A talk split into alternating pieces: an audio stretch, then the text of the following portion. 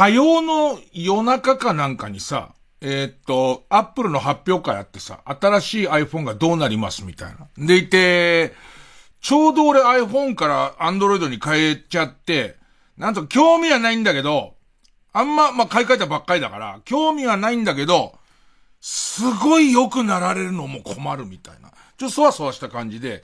で、水曜日の朝、えー、起き抜けにパソコンつけてどんな発表だったのかなと思ったら、そこに、あの伊集院光が日本放送でラジオ始めるとか、ドーンって入ってきて、ああ、この情報出るの今日だったんだ。あの、言うなよっていう、ずっとこう、えっ、ー、と、言っちゃダメ期間みたいすごいあって、で、ずっとこう、えっ、ー、と、木の裏に向かってね、ずっと叫んでたんですけど、ね。で、まあ、その、その、まあ、日本放送でラジオやんですよ。で、えー、火水木金かな？火水木金の夕方ぐらいの本来ナイターやってる時間に30分だけの、えー、番組をやるんだけど、そうね。うん、以上です。えっと、なんかちょっと言葉足らずなところがあって、もうすでに終わる日も決まってる。だってあの、ナイターオフだけだから。ナイターオフの6ヶ月間だけだから、ただあの、高尾山に埋めてあるあれが見っかっちゃった場合は早く終わる可能性はあるけどね。で、えっと、わかんないか、深く埋めたんだけどね。ハイキングコースからはかなり離れたところに深く埋めたんだけど、ね。雨で出てきたりとか、あと最近はあの、インバウンドの登山客とかが無軌道なところを行くから、見っけちゃう可能性はあるんだけどね。えー、っと、毛布と荒縄のあの塊を。で、えー、ナイターオフに1日30分の番組を、しかも変わった方式で、えー、要はさ、5時だ、6時だって、ああいう時間にさ、帯で横入っちゃうとさ、もう何の仕事もできんなくなっちゃうじゃん。ね。ご飯時でその、えっ、ー、と、俺のメインの職業であるウーバーイーツも一番運ぶ時間じゃんか。ね。で、あそこを取られちゃうと、もう商売上がったりだから、実際は、最初は録音でやろうって話になって、で、録音で日本放送と事務所で、じゃあ、えっ、ー、と、まあ、2本撮る日もあれば、3本撮る日もあって、みたいなことをやろうってなってたんだけど、俺がちょっと生やりたいみたいな。生もやりたいってことになって、謎の、えっと、録音がメインなんだけど、たまに俺が生やりたいっていう日は、生やるっていう謎の番組でいて、なもんだから、えー、っと、生放送やる日も、収録にする日も、意外にイレギュラーだから、アシスタントとかパートナーみたいな人も、なんか固定の人が決められないわけよ。あの、えー、だから、それは流動的っていう、えっ、ー、と、日本放送のアナウンサーさんで、えっ、ー、と、なんとか、えっと、付き合ってやってもいいよっていう人と、あと、ホリプロにもフリーのアナウンサーがいっぱいいるんで、で、えっと、ホリプロのアナウンサーで、えっと、明日空いてる人なんつって、ね。ね、安田美香とかホリプロのアナウンサーだから、安田美香とかにね、まあ、明日空いてないなんて、私、ウーバーあるから、なんて、お前もウーバーやってんだなんつって。で、そんなんで、やろっかな、つって。で、いろんなことはできないんで、ただただこう、メールテーマをいっぱいいっぺんにメールテーマをいっぱい募集しておいて、で、それもこう、この番組でやってるみたいな、どうかしてるみたいなメールテーマじゃなくて、その、えー、夕方に、こう、会社帰りとか学校帰りとか、まあ、いわゆる真人間だから、だからあんま君と関係ない。で、えっと、あのー、ここは真人、はぐれ者のね、はぐれ者の集まるところだから、ね。で、えっと、えー、まあ、こう、人生、ちょっとしたネタあるじゃん、みたいな。テーマをすごい、なんか泥棒に入られましたとか、好きな果物に対するこだわりとか、そういうこう、えメールテーマを、えいっぱい書いとくんで、えっと、そこにいいのが溜まったら、じゃあ今日はこれをやりますよ、みたいな。だから割と緩めだけど実験的な。で、えっと、一応今決まってるのは、えー、テーマ曲とかを、基本こうクラシックみたいな半券フリーなものでまたやります。だから、えっ、と、ナイターオフが終わると同時に来年の3月に首切られたところで、第八車に全部乗せてどこにでも行けるようにしておくっていう、ね。えー、その感じで、ね。えー、すいません、雇ってくださいつって、ね。えー、いろんなとこ行ける方式にしようか、つって。で、また、その、とにかく、張り切って大体裏目に出るから、張り切らないように張り切らないようにってしてんだけど、メールテーマが163個と言いました。あの、番組自体は90回ぐらいしかもうないんですけど、もう、えー、っと、一生使われないメールテーマとかも出てて、まあまあそんなです。そんなです。えそんなの、だからすごい日本放送でそれやりの、意外に、その、この番組以外に、日本放送でそれやるのと、えー、っと、こう、TBS ではオンエアされてないけど、お便りくださいっていうのも、あれ5分ぐらいの番組だけど、週、週、え、5、週5。ね、月金でやってて、で、NHK で、えー、100年ラジオってやってるから、本数的にはすごくない。だって週、9、10、11本、週11本って、なかなかだよね。ええー、あとずっとこう、家で壁に向かってやってるやつが、週10本あるから。あの、夜中の2時から壁に向かってずっと壁から7センチのところでずーっと言っているっていうね。えええ、結構リスナーもいっぱいいるみたいで、やめろっつって、お前、お前喋んじゃねえなんて結構聞こえてくるやつとかも、ありますから、あと黄色いお薬を飲んだ時だけオンエアされるやつとかもありますんで、相当量、まあ、ラジオはやんですけど、あの、すげえなと思うのが、びっくりするぐらい、全部バラバラ。あの、全部バラバラの、ラジオを、やってますね。ええー、まあまあ一応、ラジオ、もうだから、えっ、ー、と、どの曲にも忠誠を誓うのをやめました。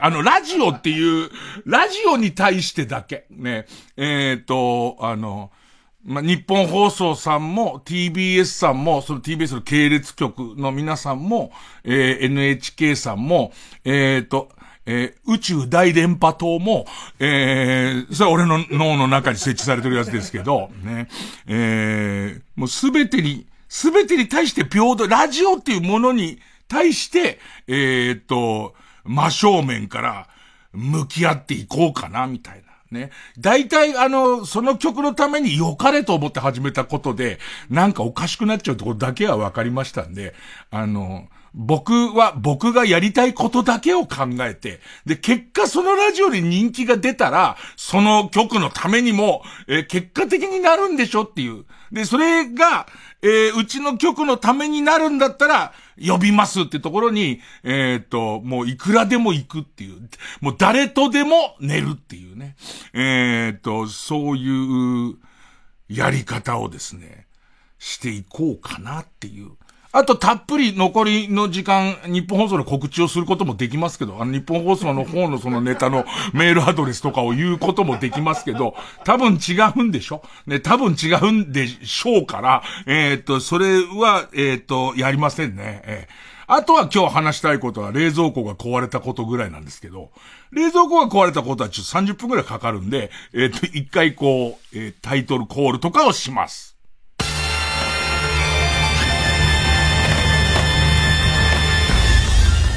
月曜ジャンク伊集院光る深夜のバカ力。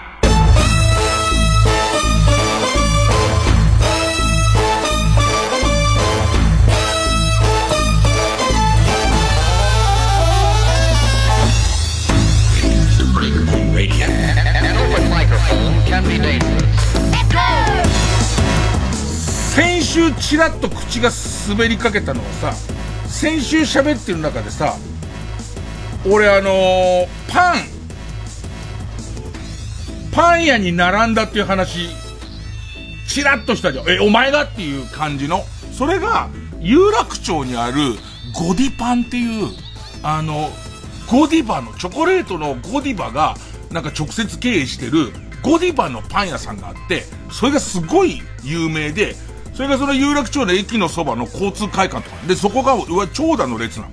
で、長蛇の列で、えー、朝9時に行っても並んでて、そこで、えー、っと、整理券配ります。で、それをもらうと、えパンが買えるのはもう12時とか。で、一旦その整理券もらっちゃうと、あの、離れていいって言うんで、で、その間に俺はその、えー、マリオンで、サメの映画見てたんだけど、なんでそもそもそんなことしたのかって言ったら、打ち合わせをしてたら、その、日本放送の社長が来て、で、えっと、女性社長、日本放送ずいぶん前から女性社長なんだよね。で、切れ者の敏腕のね、俺が社長を敏腕って言っちゃうと褒めてんのか褒めてないのかが分かんなくなっちゃうから違う表現をした方がいいね。で、その、おかしなことになっちゃうから、ね、日本放送の社長が来て、で、なんか、よろしくお願いしますね、みたいなことを言われたで、その時の、えっと、雑談の中で、そこ、そこでもう、もちろん俺は、えー、っと、それは舐められちゃう、舐められ、だ、もう一番最初に舐められちゃまずいから。ね。えー、地べたに、地べたにですよ、正座をしてね。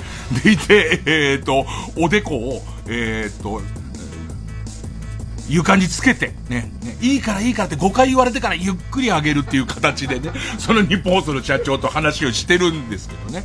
えっ、と、えっ、と、向こう側がフランクに話しかけると、俺は血文字で半紙に書いたやつを、えっ、と、棒の先につけて渡すっていう形で、まあ、フランクな会話をしていくわけなんだけども、そしたら向こうが、えこの近くにそのゴディパンっていうのができてね、で、えっと、物は試しに私並んでみたんだけど、とても美味しいパンだったわ、みたいな話をされて、それもすぐ行かなきゃと思って。ね、もう、そのこびるためにすぐ行かなきゃと思って行ったら、えー、整理券がいるとかそこで分かった。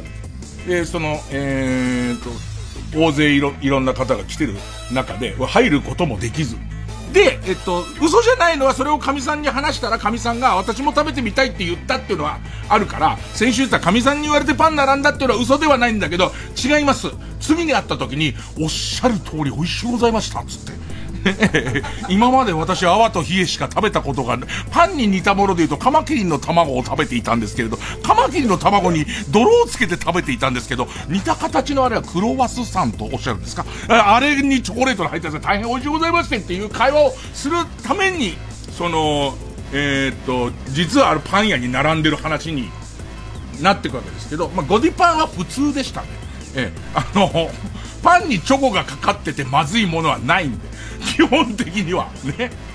そうですよね。パンにちょ、草履にうんこがかかってるものの中にはややまずいものがあると聞きますけど、ね、だけども、パンにチョコがかかってるものがまずかろうわけがないんですよ。だから、えー、っと、まあ、別に普通にうまいなって思いましたね。えー思いましたけども、ただ次お会いした時には、えー、ご紹介していただいたパンが本当に美味しゅうございましてっていう感じにはなると思いますけどね。えー、えー、と、思わず、思い出してもほっぺが落ちそうでございます。おほっぺが落ちちゃったなんてでんぐり返しの5回も見せてね、同型を演じてみたりするっていう、えーそういうことなんですよね。えー、もし万が一、えっ、ー、と、三村会長が美味しいパン屋さんを教えてもらった時には、別に行きはしないです。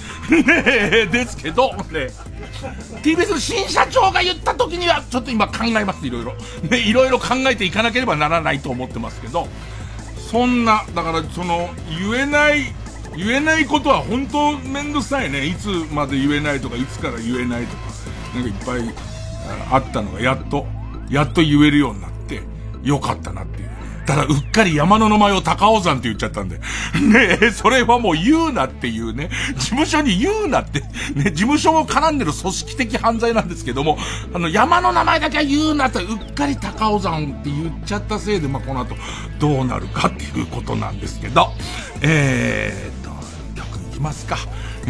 大半が嘘なんで曲に行きますか。日本放送で番組なんか始まりませんよ。どんな、どんな別れ方をしたと思ってるんですかどの面下げて日本放送で番組できるんですか妄想、妄想の話ばかりよ。ね。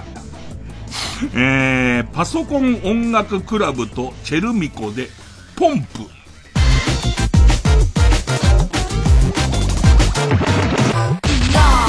で目を覚ませ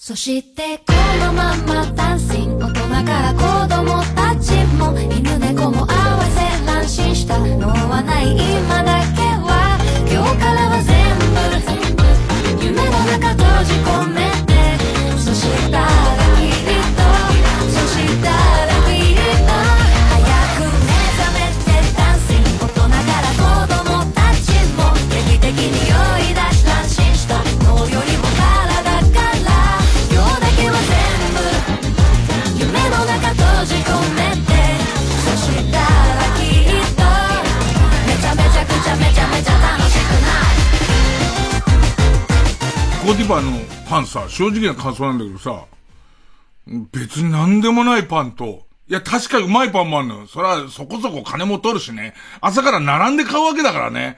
あんな並んで、旧ソ連のパン以外は大体並んだパンなんかうまいだろ、そんなの。ねで、その、うまいパンもあんだけど、正直これみたいなパンも、まあ、なくは、なくはない。普通にコロネとか、コロネすっごいうまかったよ、なんか。だから、なんかね、並んで、まあ、サメの映画見たから、サメの映画込みでまあ、元取ったなっていう感じだったかな。これ何の話をしたんだけ？ど、そう、岩井くんだ、岩井くん。えっと、ハライチの岩井くんに、また、えっと、アニメの情報もらって、しかも、珍しく、いつもは俺が岩井くんの方になんか教えてくれよって、なんか最近え見るもんないからって言うんだけど、岩井くんの方から、すごいアニメ見たんだよって言われて、えー、見たんですよって言われて、で、それじゃ見なきゃと。今までその岩井くんにこう教わった漫画とかが、とかアニメがほとんど当たってるから、それこそ、最初教わったのバイオレット・エヴァーガーデンだったかな。あとヒューマンバグ大学とか、なんか割とハマったし、あと漫画なんかも情報交換させてもらって見てんだけど、狼の家っていうアニメ映画がめちゃくちゃ面白かったって言われて、で、えっと、じゃあ俺、あの、マジで聞き流さないすぐ見に行くから、あの、もうネタバレゼロで行くわ、もうそれだけで、みたいな話で。で、えーっと、したら言ってたのが、とにかくすごいと。とにかくすごいけど、えーっと、ストーリーを追うとか、そういうことはしない、しないでいいって言うんだけ。ストーリーは追わなくてよくても、ただただ見てすげえなっていうやつだと僕は思うんですよ。で、まあ、岩井くんが言って。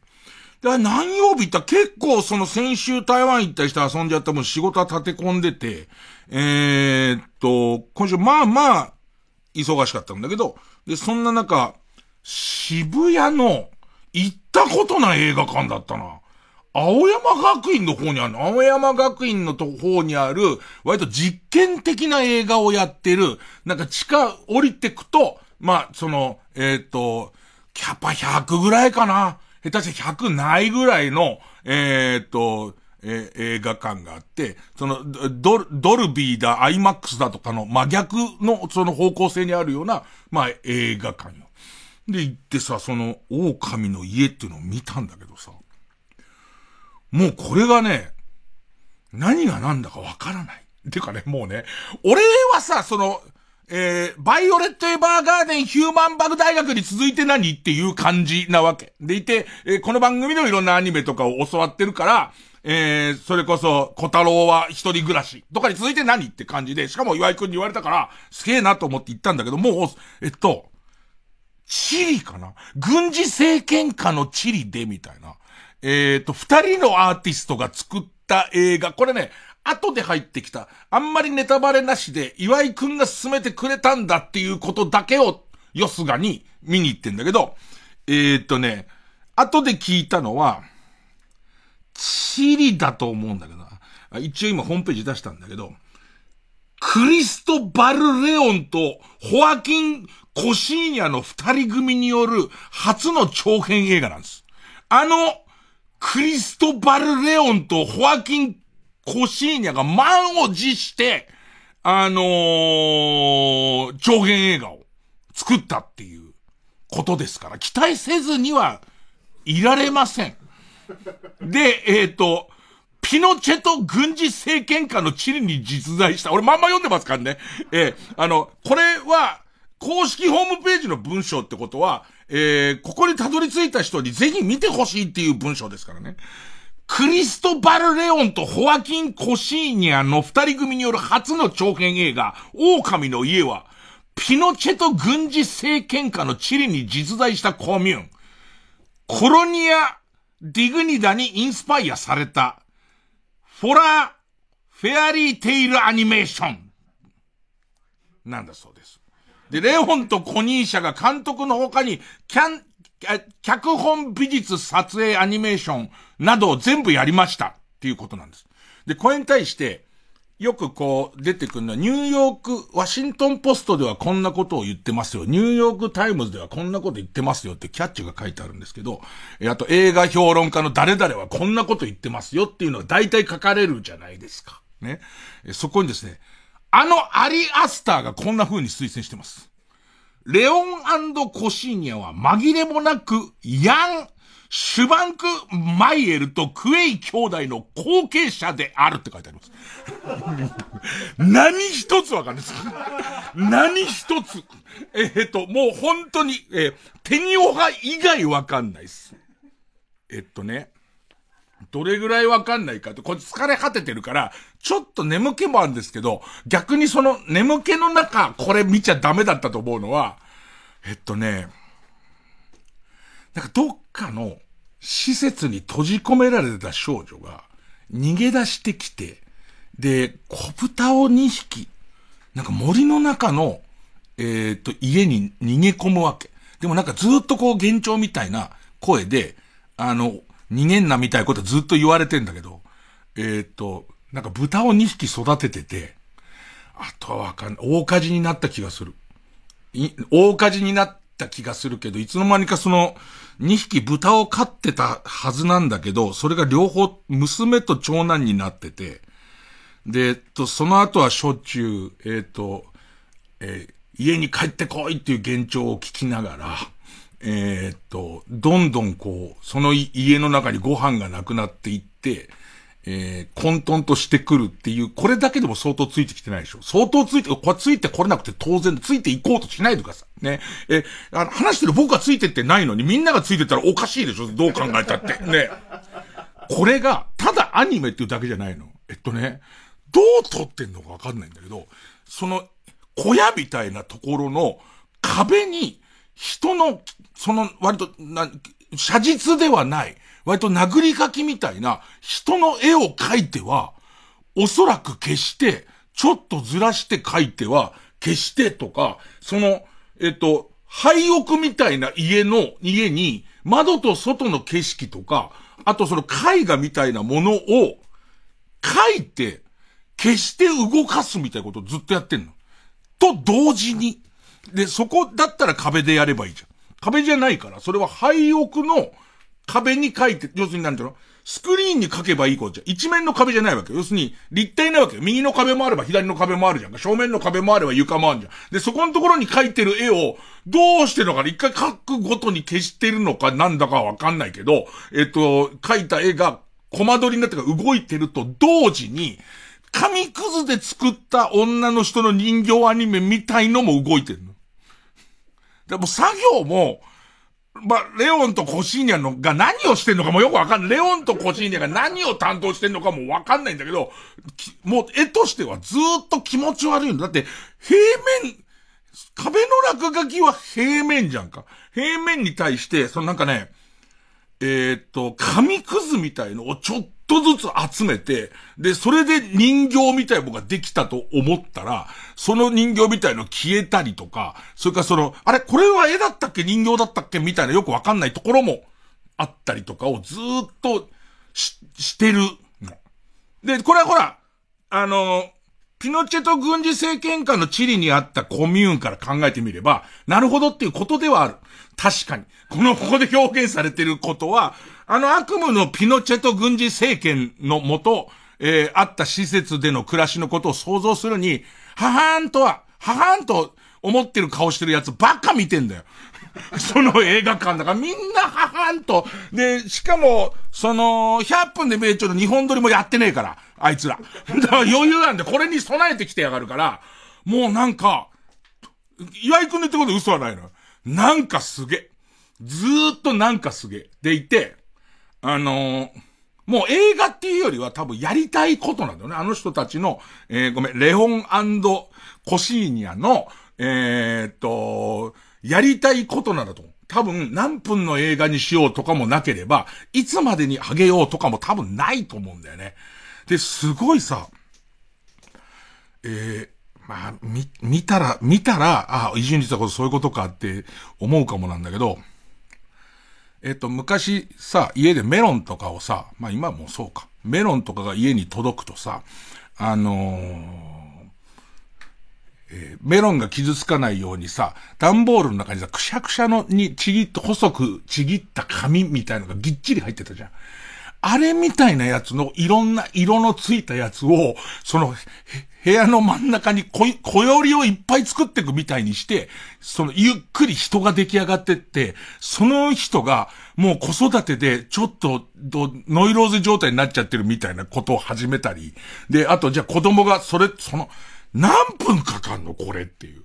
その子供が二人で、お母さんお腹空いたっていうところを作るのに、その小よりをずっといっぱいコマ送りで作って、でいて、それがもじゃもじゃの塊になったと思ったら、二人の子供になって、お腹が空いたよ、みたいなことをすごい言い出して、歌歌ったりとかして、で、その小よりがほどけてって消えて、で、だと思ったら壁に書いてあった絵がゆっくり動き出すみたいな感じのことをずっとやってんのに、最後の方急に普通に子供、えっ、ー、と、お姉ちゃんと弟が普通のぬいぐるみになったのね。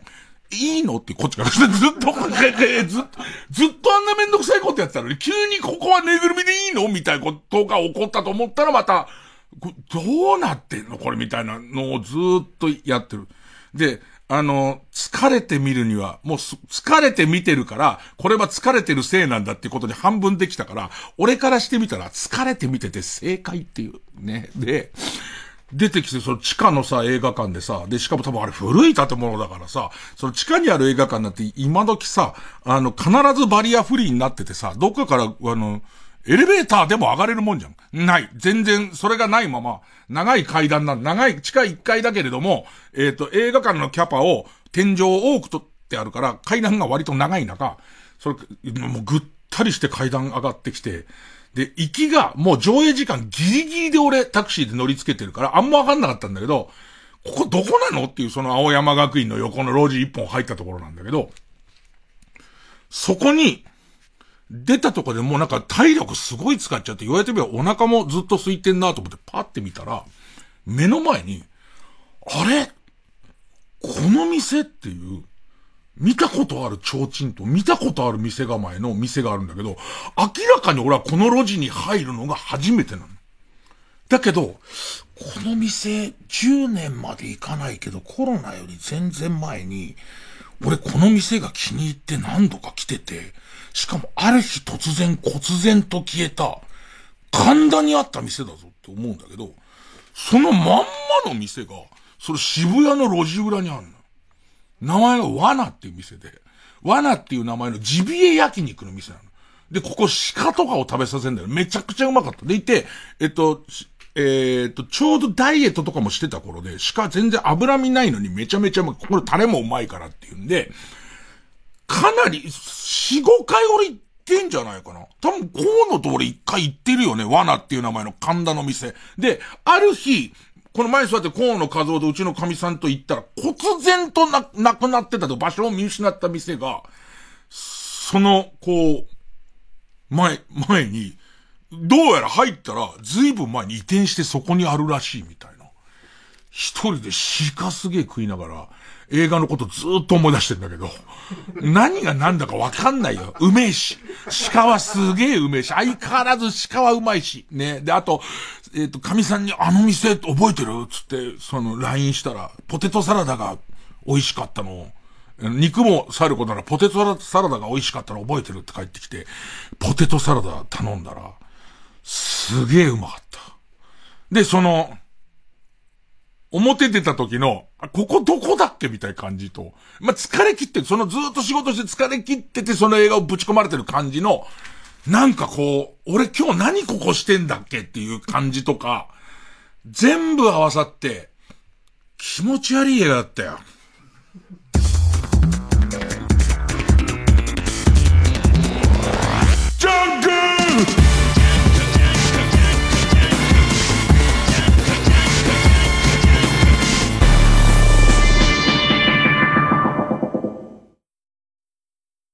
TBS ラジオジャンクこの時間は小学館マルハニチロ他各社の提供でお送りします。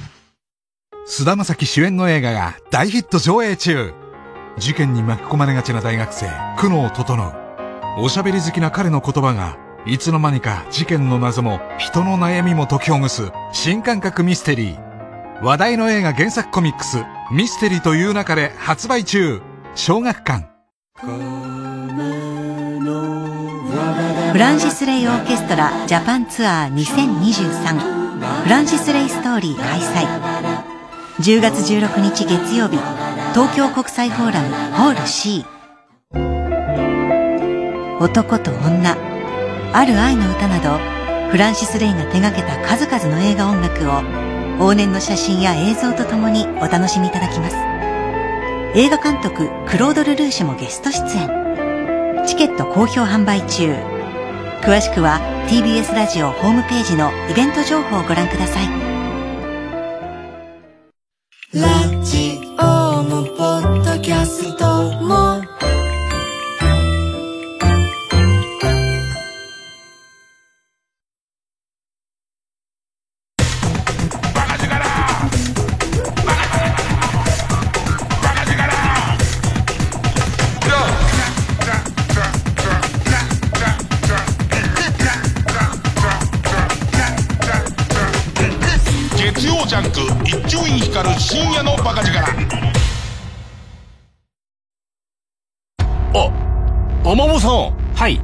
はい。えー、わす。はい。はい。はい。わす。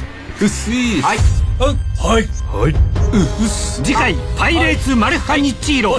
海を守るために、増え続けろ、アマモたち何人いるんだ？アマモマルハニチロ。イブ・サンローランの歴史。それは、ファッションの歴史。モードの帝王、没後、日本初の大回顧展。TBS ラジオ公演イブ・サンローラン展時を超えるスタイル。特別協賛サンローラン。9月20日から国立新美術館で開催。イブ・サンローラン美術館パリ全面協力のもと日本初公開のドレスを含むおよそ300点を公開。音声ガイドは私津田健次郎が担当します。豪華絢爛な美の世界でお待ちしております。月曜ジャンク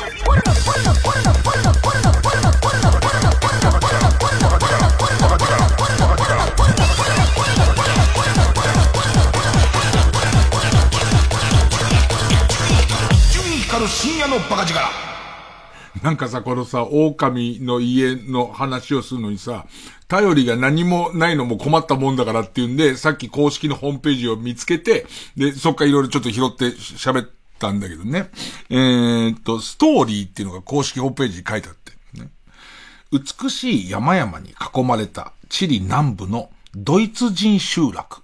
助け合って幸せにをモットーとするその集落に、動物が大好きなマリアという美しい娘が暮らしていた。ある日豚を逃がしてしまったマリアは、厳しい罰に耐えられず集落から脱走してしまう。逃げ込んだ一軒家で出会った二人の小豚に、ペドロとアナと名付け、世話をすることにしたマリアって書いてあるね。そんな話だったか？その、いやいや、豚は出てきたしっていうことだし、中から逃げてきたのもわかんだけど、このストーリーを見て、ああ、そうなんですかっていう。でいて、これね、別にね、つまんなかってんじゃなくて、見て全然後悔はないし、なんかその映画だと思って見たら、芸術作品をぶちかまされた感じではあるのね。だから、えー、っと、バイオレット・エヴァーガーデンを見に行こうと思ったら絶対間違ってる。絶対間違ってる。なんか、人の悪夢をずっと見せられてる感じ。その僕がよくこの空の王のコーナーとかでいう、変な夢の話を、えっと、話の下手な人がするときに、ちょっとこうなんかリアルな、話の上手いやつはまとめちゃうから、自分がこういうことしたらこういうことあってっていう。で、お母さんが帰ってきて怒られたんだよ。でも夢だったんだ全部っていうぐらいの話になっちゃうのが、なんとも気持ちが悪い話をできるじゃん。それを延々と寝不足の日に見るっていう感じで、えっと、その岩井くんの言ってたストーリー追うなっていう、すげえことが行われているっていうのだけでいくと、まあ、あの、ここに全く嘘はない。東映漫画祭りだと思っていたら間違ってるよ。あの、少なくとも、えっと、マリアのサンバイザーはもらえなかったから、あの、東映漫画祭りの一作だと思うと、多分、だから、アニメではあるものの、本当悪夢だよね。悪夢をそのまま、え時間かけて、この二人でって。すごいのがさ、一人で作れよ、もうじゃあ。あのね、これ、行くとね、二人で作ったってことに、もう震えるのよ。この長さを、この手間で、二人でやってんのかよってことで震えんだけど、ただ、ここまでわけわかんないんだったら、普通一人だろうと思うの。だって、わけわかんないんだから。わけわかんないものを一人で作るのは、労力は大変だけど、一人だからもう、そ作り始めちゃえばもう止めらんない。そいつがやりたきゃやりゃいいんだけど、二人ってすげえなと思って。だって、二人には意思疎通がいるじゃん。こうしたいってことと、お前そここれ書いてくれよ。俺ここ書くからって言えるじゃんか。だから、もう、二人から、二人から500人までは、まあ多分同じ手間だと思う。あの、要するにみんなで、えー、共有して、でいて、えっ、ー、と、その、一人当たりのカロリーは減り。意思疎通の手間は増えるっていうだけじゃん。だから、多分もう二人で始めちゃったら、5人でも10人でも100人でもやりゃいいじゃんと思うんだけど、一人じゃないことに震えるよね。その二人が何作ろうって言い出してこれになるのかが、もう全然、全、何もかもわかんない。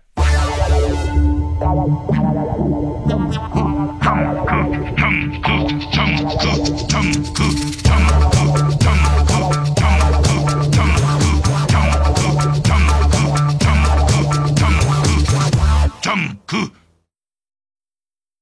The future is calling 君が信じてくれる限り。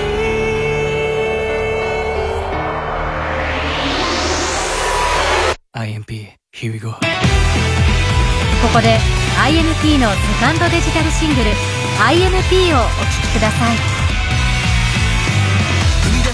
した手をち心地よいぐらいのグラビティふらついたって止まれない Everything is clean It's calling ゆらゆら棒を撫でる影 Dance like a fire この国が騒ぐ方へ。何度でも叫んだ I don't believe in dystopia 何一つ手放さない守り抜くってさ。配当じゃクラクラの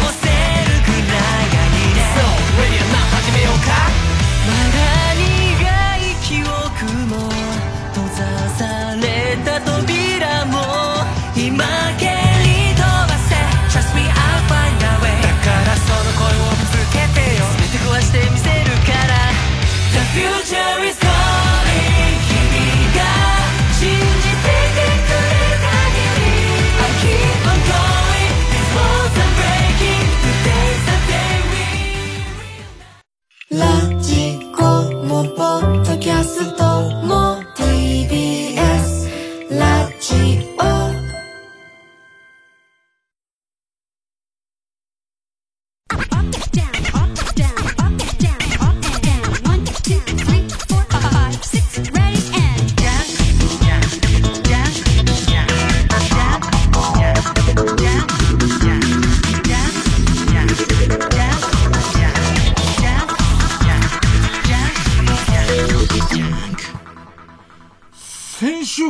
ことに触れたっけ？その、冷蔵庫ぶっ壊れてた話。あの、その、台湾の話を一生懸命してたから、うーしようと思ったけどやめたか、ちょっと触れたか忘れやってんだけど、ちょっと前に冷蔵庫ぶっ壊れた話、ちょっと触れたと思う。それは確実に触れた。で、その時は、冷凍庫が突然ぶっ壊れたの。で、冷凍庫がぶっ壊れて、で、えっと、よくよく見たらなんかその、装置が一個取れかかって落ってて、で言って、それはなんとか治ったんだよね、結局。アイスをすごい勢いで食べたりとかして、で、食べた、えっと、個数を誇張したりとかして、話したと思うんですけど、したらなんか割と何事もなかったかのように治って、で、あ、これで、まあ買い替えなくてよかったって思ってて。したら、台湾行って、帰ってきて、で、えっと、台湾から直接、成田。で、成田からポカポカ行って、ポカポカから帰ってきて、で、ちょっと仮眠してここに来ようっていう手前ぐらいで、冷蔵庫を開けたら、まず冷蔵庫を開けたら、熱気とかこう、むわっとするこう熱気が中から出てきて、で、その次に、俺海外旅行行くとさ、市場行くのがすごい好きで、で、市場で臭い思いをするっていうのがすごい好きで、で、あのー台湾も別にご多分に漏れず市場だからそこそこ臭いのよ。で、その臭さみたいなものに、その国の独特の特徴が入るから、日本だったら、ちょっとこう醤油臭いみたいな。多分外国の人が日本の市場行ったら、醤油臭いって思うのか、まあまあそういう感じがするんでしょう。で、その、えー台湾の市場に行ったら、台湾の市場は、ちょっとこう、な、なんつうのね、八角つったっけ、その、えっと、薬膳のちょっと匂いのする生ゴミみたいな臭さで、うわ、それも行くとこっち側から望んで行ってるから、臭いのって笑っちゃわない？なんか。うわ、臭いっつって。あの感じ。で、し、こんな臭えもんなかなか、なかなか書かねえな、日常生活でって。日本でそんなに市場に行かねえから。したらまさかのマイホームで超えてきたのよ。その冷蔵庫の中にあったも。だから、だから、僕がたい、前に冷蔵庫を開けたのがいつかはまあ覚えてないんだけど、ね、その、えー、神さんが、その実家行ってから、神さんがいるときはうちで神さんがご飯作ってくれるから、割と冷蔵庫にこう食べ物のストックがすごいいっぱいあるんだけど、冷凍庫はまあまあ使うものの、冷蔵庫はそれほど使わないんですよ。ね。で、えー物もそんなに入ってないから、あんま開けてねえなとは思ってたんだけど、いつからこういうことになってんのわかんないんだけど、ばびっくりするぐらい、びっくりするぐらい臭い。で、えー、しかもあの熱は何なのっていう。要はさ、その、外とは遮断されてるわけだからさ、冷蔵庫だから。遮断されてるわけだから、えーと、うーん、熱くもぬるくもないのはわかんじゃん。その少なくとも熱くなる理由があんまよくわかんないんだけど、ね、熱気、臭い、臭い熱気みたいな。多分なんか、あ、あんま可愛くないポケモンの必殺技にあるみたいなやつ。ねのやつがすごいしてきて、でも完全にぶっ壊れたなって、しかもこれ、えっと、熱が出てるってことはなんか例えばモーターが焼けたりとかしてるんだとすると、火事になったりもあり得るじゃんか。だからもう諦めてコンセントも抜くってことなんだけど、うちの家のなんか食器の戸棚と冷蔵庫、冷蔵庫は、それ空いてるスペースにぴったりの横幅60センチってやつを買ってるから、もうみっちりなの、そこに。みっちりなってるから、えっ、と、えー、コンセントを抜くのにも、そいつをなんとかこうやって、前蜜を持って、えっ、と、その、冷蔵庫また持つとこねえんだけど、両方の上の扉も下の扉も開けると、ちょうど前蜜ができるじゃん。その冷凍と冷蔵の間のところに手がかけられるなんじゃ。ところがこのさ、ものすごい脇がの力士と戦ってんのと一緒だよ。だって腐ってんだから。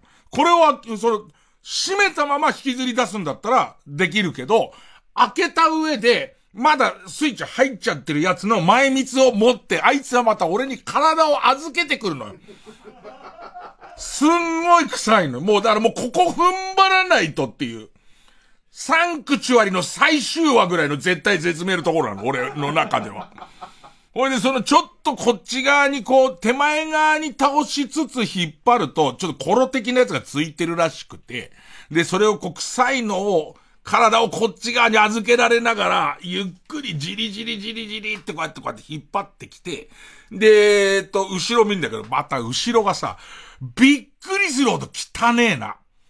あ、もう、誇り、今まで全然それをそんなことしなきゃいけないわけだから、いくらうちの神さんが掃除好きでも、やってないそこの掃除なんて。やれる、だって、俺が手貸さなきゃできないわけだから、それを今まで一度も手貸してないってことは、やったら多分設置した時からほぼほぼ、ずっとあれなんだろうね。の、誇り、またさ、冷蔵庫ってのは誇りを寄せるパワーみたいなんじゃなく。そのい、いろんなとこ誇り寄せる、もう誇りが、ハムスター5匹ぐらい。もう後ろにその埃の塊が、埃じゃない、これ完全にハムスターだな。名前つければ買えんなっていう。ちょっと着色すれば狼の家に出せるぐらいの量の、絡んだ埃が出てきて、これでこうやって開けて、こう引っ張り出して、なんとかその後ろのコンセントを抜いて、で、えっと、そうやって考えていくと、この冷蔵庫うちいつからあんだってなってって、多分もう15年ぐらい。冷蔵庫。で、15年前のことをこうやって考えてみて、これ15年近くおそらくこの後ろを掃除してねえんじゃねえかっていう気がしてきて、考えてったら、この冷蔵庫を家に持ってくるときに、確か、その、お、家電量販店の人が、えっ、と、うちの形状だと、2階なんだよ。2階なの。で、えっと、玄関から入れて階段とか上げるのに、手すりがついてんだけど、その手すりを一回全部外すっていう作業をした上で、えー、っと、俺がそれを済ました上で家電量販店の人が上げてくれた気がするんだ。ってことは、あの手すりを多分全部外し、あとあの、後ろの、その、ハム、ハムスターの家族が住んでる、よく言うとね、綺麗に言うとハムスターの家族が住んでるような状態を全部綺麗にした上で、おそらくその動線確保しないと、えっ、ー、と、冷蔵庫を持ってってもらうことができない。で、さらには、家電量販店のサービスって、新しい冷蔵庫を買うときに、えっ、ー、と、あの、処分すると、その費用が、えっ、ー、と、ただではないけど、少なめで、その、えっ、と、運び出すっていうことに関しては、リサイクル料金みたいのはかかるんだけど、新しい、え、冷蔵庫を買、買ってくれるのならば、運び出し料金はうちでやりますよ、みたいな。ただし、取っては、ね、自分でやってくださいよってことだけど。で、そうなった時に、そうするとこの忌々しい、えー、っと、えー、刺繍漂う冷蔵庫をどうにかするには、新しい冷蔵庫を決めなきゃいけないの。で、それ新しい冷蔵庫を決めるにあたって、今のライフスタイルに、俺冷蔵庫いるのかっていう。そこまでの。あの、要するに今のやつは、横幅60センチの中で一番たくさん入る。神さんが料理好きだから、その基盤としてずっと神さんが家にいて、毎朝毎晩俺の飯を作るっていうことと、えー、っと、1、2ヶ月いないでいて1ヶ月ぐらい来て作るの、この繰り返しだと、この元に買った時の幅60センチの中で一番容量がでかかったっていう400何リットルっていう冷蔵庫いるのかっていう。そこをもう一回考えなきゃダメなんだ。うちにはどれぐらい、えっと、冷蔵庫がいるのか。冷凍に関しては、俺あのー、やたらの TBS のラジオショッピングの冷凍物を買ってたから、それを貯蔵、貯蔵するように、冷凍庫冷凍食品ストッカーってのは別にある別にあるから、冷凍は使う。けど、これに関しても、これぐらいで、そ、まこと足りてるから、新しい冷蔵庫を買うにあたって、人生について考えてみる必要があるの。俺がこれからどういう食生活をして、どういう暮らし方をして、どれぐらいのペースで神さんが戻ってきてっていうのを、えっ、ー、と、えー、繰り返していくのかってことを考えなきゃいけない。で、そうなった時に、すぐには決められないじゃん。すぐには決められないっていう、ところに、その、いち早く冷蔵庫を始末したいっていう、この両方の二本立てになっちゃうわけ。で、さすがにいきなり帰って安物買いの銭失いじゃない。まあ、急いで、急いだおかげで、えー、必要のないデカ物を、えー買うことになるかと。で、デカブツやめて、その60センチ枠の冷蔵庫をやめようってなってくると、今度は、それぴったりのスペースが空いてることになるから、この全体的なキッチンの棚ってどうすんのみたいな話もなってくるから、ちょっとこれは兆候だなっていう。だから、あのー開けたら終わりの匂いがしてる。開けたら終わりの匂いのしてる、その冷蔵庫は立ったまま、えっ、と、今、えっ、と、兆候に入ったんだけど、おととい、神さんの付き合いのある山梨の農家から、びっくりするぐらいの量の巨峰が届いたの。どうする？ね。踏むね、もう踏む もう、その、えっ、と、綺麗に足を消毒して、踏むか、あとはもう口噛み酒かな猿酒みたいなやつを作るね。今、ものすごい勢いで俺、巨峰食ってん。で、この今年の巨峰は出来がいいって糖度が異様に高いの。で、その、果物にもかかわらず、そうそう食べられる。今、巨峰との戦い。巨峰を、えっ、と、どうにか活かしておくために、あの、家のエアコンを割とキンキンにつけたまま、その、直令で風が降りてくるところに巨峰が並べてある。ね、儀式なのみたいな状態に今家があって、結局なんだかんだ考えた結果、まず、えー、っと、マキタの、マキタって、あの、電動工具のマキタの人たちが、まあ、別にバーベキューとかでも使ってもいいんだけど、マキタってさ、いろんな電動工具用のバッテリーがあるんだけど、えっと、マキタブランドのドリルにはこれとか、えっと、他の機械にはこれみたいなバッテリーがあるんだけど、マキタのクーラーボックス。まあ、正確と、えー、あったかい方もできるから、えー、冷、冷温、冷温箱みたいな、いわゆるクーラーボックスに電動で、えー、っと、冷たくする、冷蔵、冷蔵もできるし、蓄電もできるっていうやつを買ったの。すごいよ。値段が6万5千すんのよ。巨峰にそんなにお金かける今。俺の中でもう巨峰しか入ってない。もうその、えっと、新しく買ったマキタの、保温箱の中に。今だから、もはや最初の3日間かな ?3 日間は、えっ、と、家を完全冷房にして、俺自体は、えっ、と、長袖のトレーナーを出して着ることにして、俺がだよ。で、で、その巨峰を置くっていう形で、だから、巨峰の家だよね。で、それに対して続いて、この2日間に関しては、えー、専用の、6万だ、7万だっていうボックスの中に今、巨峰がしまわれてるという。でいて、すでにもうそんなに食べたくはない。だって、巨峰ってさ、週に5房も6房も食うもんじゃないでしょねだからまあ、頃合い見てワイン作りが始まるんだと思うんですけど、今、そういう、うちはそういう状況です。月曜ジャンク、一流ミュージ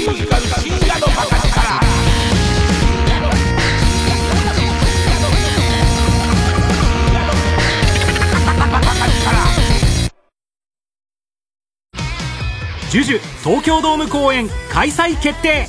TBS ラジオ公演ソニー銀行プレゼンツジュジュ園スーパーライブスナックジュジュ東京ドーム店。ママがジュジュ20周年を盛大にお祝い。人よ限りの大人の歌謡祭。来年2月世界最大前代未聞のスナックが開店。昭和歌謡の名曲でママが皆様をおもてなし。スナックジュジュ東京ドーム店。開催は来年2月17日土曜日。詳しくはジュジュ公式ホームページまで。皆さん TBS ラジオのポッドキャスト聞いてますか？お笑いカルチャーニュースにお悩み相談などなどそのタイトルは100以上。好きな時間に好きなだけ全て無料でお楽しみいただけます。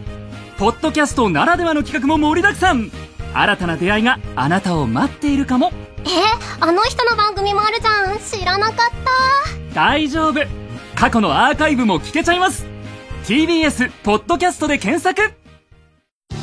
TBS ラジオ JUNK。この時間は小学館マルハニチロ他各社の提供でお送りしました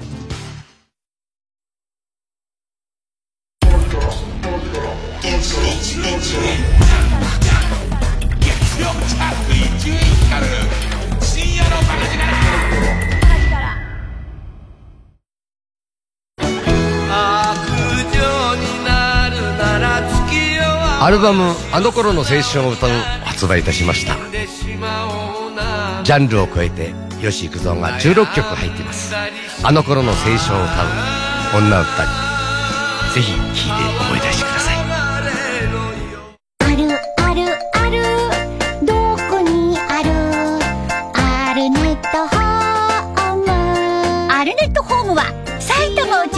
27カ所の展示場自由設計の家づくりならあなたの街のアルネット成瀬ここみです。私のファンクラブ誕生を記念して、あの番組がイベントで復活成瀬ここみファンクラブ誕生記念ブルルンハニートラップ復活祭 !11 月26日日曜日、パームス秋葉原。詳しくは TBS ラジオホームページのイベント情報まで。ブルルンハニートラップ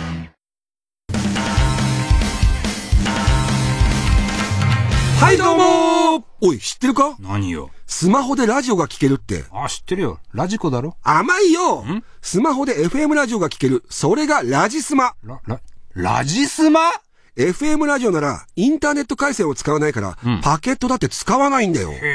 おまけに使う電力も少ないから、災害の時に便利なんだそんな今みんな知ってんの？だから俺が今宣伝してるじゃないかラジオ付きのスマホ、いいね。じゃあおまけにさ、非常食と毛布もつけてくれよ。いや、いい加減にしろ。ラジオとスマホが合体。ラジスマ。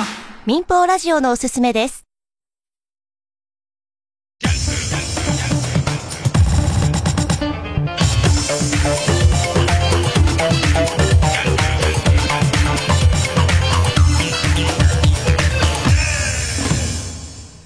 今さ、例えばさ、その残ってるブドウをさ、たらいにこう入れてさ、で、踏んでさ、で、ワインを俺が作るとするじゃん。それは密造酒を作ったっていうことでパクられてすんのかな？いや、多分そうだよね。きっと何の届け出も出さないでやって、いいもんできたら多分俺パクられると思うよね。の、辰巳拓郎さんに差し上げるみたいなことをしたところから足がついて、とても美味しいワインでしたけど、みたいな。えーあれどこでで、いや、実は作ったんですよ。ええみたいな。なんのかな。でね、それであと、いつも、えー特にその台湾行ってる時とかそうなんだけど、それうちに居ついてる地域猫がいるっていう話するじゃん。で、その、長く家開ける時とかに、うちの神さんの仲良しの近所のおばちゃんで、えーっと、その、えーうちの餌場のところの餌を補充してくれる人がいる。補充してくれるおばさんがいて、で、俺、人見知りでご近所付き合いとかやんないから、もうほぼほぼその、えーおばさんと話すこともない。まあ、ばったり会っちゃった時にいつもすいませんとか言うけど、あんまこう話すことがないんだけど、えーっと、そのおばちゃんが下にどうやら来てるっていう気配があったから、珍しく自分から出て、じ、その、お裾分けすれば少し減らせるからさ。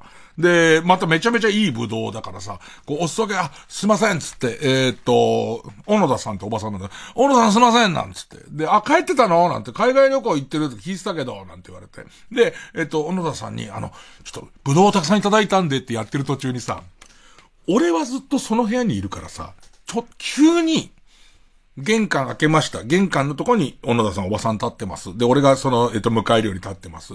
で、ちょっとこう、えっ、と、振り返ってブドウを取ってこようとした時に、ふと思った。え、2回行ってブドウを取ったところで、待てよって、俺この何日かで、俺の鼻はもうすでに、あの腐敗臭に慣れてる可能性がある。で、小野田さんは、初めてじゃん。くせえんじゃねえかって思い始める。この今、その玄関口がくせえんじゃねえかって思って、もう、早く帰ってもらわなきゃと思って、臭いことバレたくないからって言って、もう押し付けるようにブドウ渡して、ありがとうございます、どうもありがとうございます。すいません、ちょっとすぐ出ますんで申し訳ないんですけれども、って言ってまたよろしくお願いしますって出してんだけど、もはやさ、家から腐敗臭がして、最近神さんの姿を見ないってやばいよね。もう、こんでいて、家帰ってきてみた見たら、冷蔵庫、台所から移動して、今の真ん中にでかい冷蔵庫がドンってあるわけじゃん。もうアウトだよね。この家、アウトの家の佇まいだよね、完全全に。いやー、なんか通報されて大変なことに、大変なことになんじゃねえかなっていう気がしてきたななんかさ、あんだけ、今年さ、ブドウが異常によく取れてる話知ってる？なんか、あまりに気候がなんかそのブブドウに合った気候で、シャインマスカットがめちゃくちゃ安くなったりとか、しかも味もすごいいいっていう、超ブドウの当たり年らしいんだけど、当たり年に、こんなには、まだぶどこなきゃいけねえんだっていう状態になってる人なかなかいないよね。さあ、じゃあ曲。えー、7個で、アンメロン。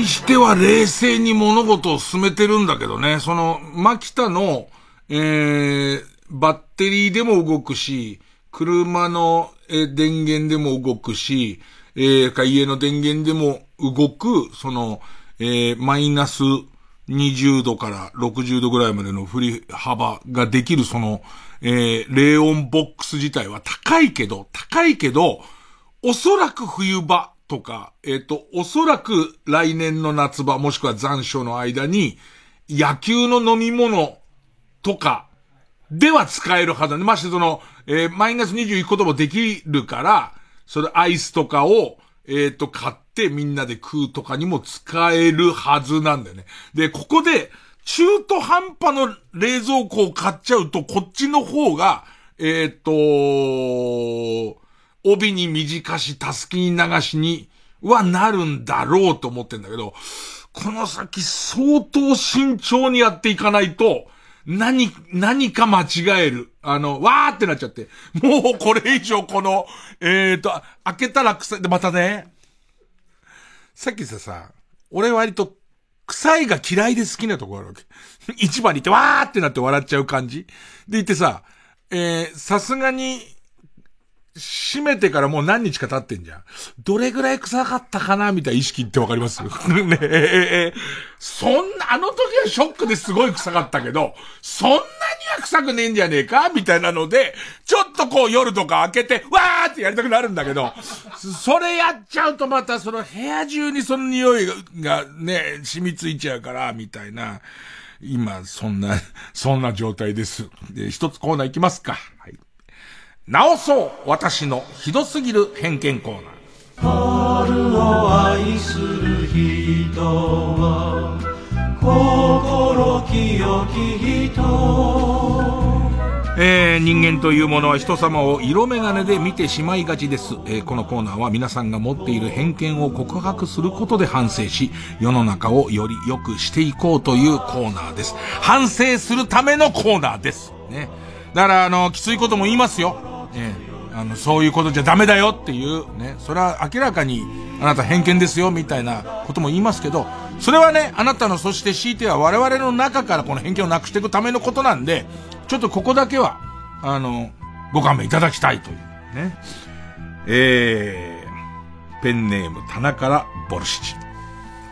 大盛り無料の店で大盛りにしない人は食い逃げを企んでいる。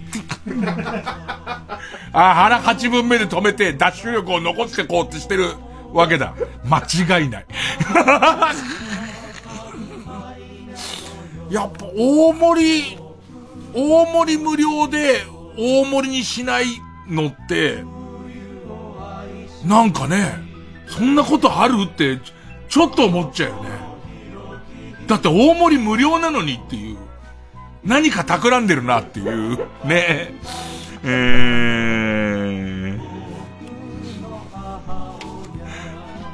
ー、ペンネーム大入り袋。海でおしっこするやつは、沼でうんこする。それはどうかな？それはどうかな？海でおしっこするのと、沼でうんこするのは少し別なと、こされないじゃん、ほら。こさ、こされない、こされないから、こされないってなんだよ。ね、布でこせないじゃん。うんこの方は。ね。うーん。ペンネーム、夢枕ティッシュ。男女の許されざる恋愛を悲哀たっぷりに歌い上げる歌うま小学生よりも、音痴の子供の方が100倍可愛い。うん、今日もたまたまテレ東のなんかこう、昭和、平成の歌みたいなやつに、の、ののちゃんつったっけなんか、天才、天才子供歌手みたいな子が、川の流れのようにをさ、こう歌わされてんだけどさ、なんも分かってないだろっていう。ね、お前別になんも分かってないだろって思って聞いてるけどね。でもなんかさ、ど下手な女の子の歌ってさ、聞けるとこないんだよね。その、それこそ前座ってる河野和夫なら、我が娘、我が娘が下手くそに歌えば、それはど下手な歌歌えんだけど、もはやさ、のど自慢みたいな出てくる子供とかもちゃんとしすぎちゃってさ、あんま、貴重だよね。あの、微笑ましい感じね。子供はどっちも可愛い。ののちゃんも可愛い。ね。えー。で、その後ろで桜まやがさ、生温かい目で見てたりするんだよね。どう、何を考えてんだろうあの時の桜まやは何を考えてんだろうな。あともしくはその、えーっと、ののちゃんと桜まやが共演した時に、ののちゃんのお母さんは桜まやをどう見てるんだろうな。えー、ペンネーム、陸将。芸人が、相方とセックスをしないと出られない部屋に閉じ込められた時、一番早く出てくるのは、トム・ブラウン。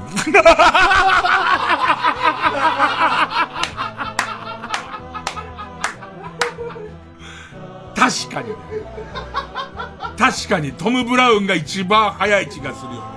それもなんか、えっ、と、トム・ブラウンがさ、え、な、なんだっけな、えっ、と、配信の、有料配信のチャンネルでさ、脱出っていうシリーズやっててさ、トム・ブラウンがお菓子の家を食べて脱出するとやってんだけど、もう地獄なのよ。もう見てて地獄な感じの、そのバラエティなんだけど、それが本当に苦労しながら出てたけど、数分で出てくる可能性あるよね。ねえと、数分でね、えーん、数分で出てくる可能性あるよねっていうコーナーじゃないよね。このコーナーはそういうことじゃないよね。俺厳しくするっつったもんね。えー、えー、相方とセックスをしないと出られない部屋っていうルールですから、アナルでは出られません厳しくするってこういうこと？ねえ、ねえ。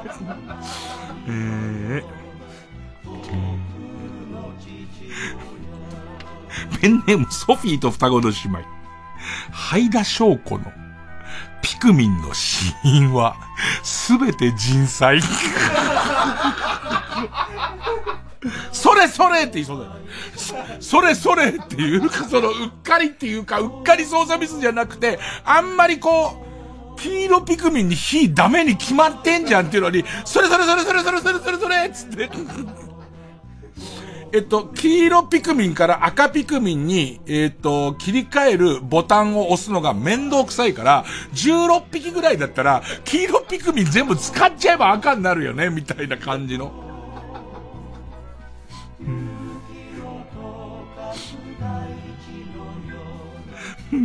ペンネームチェリマツ。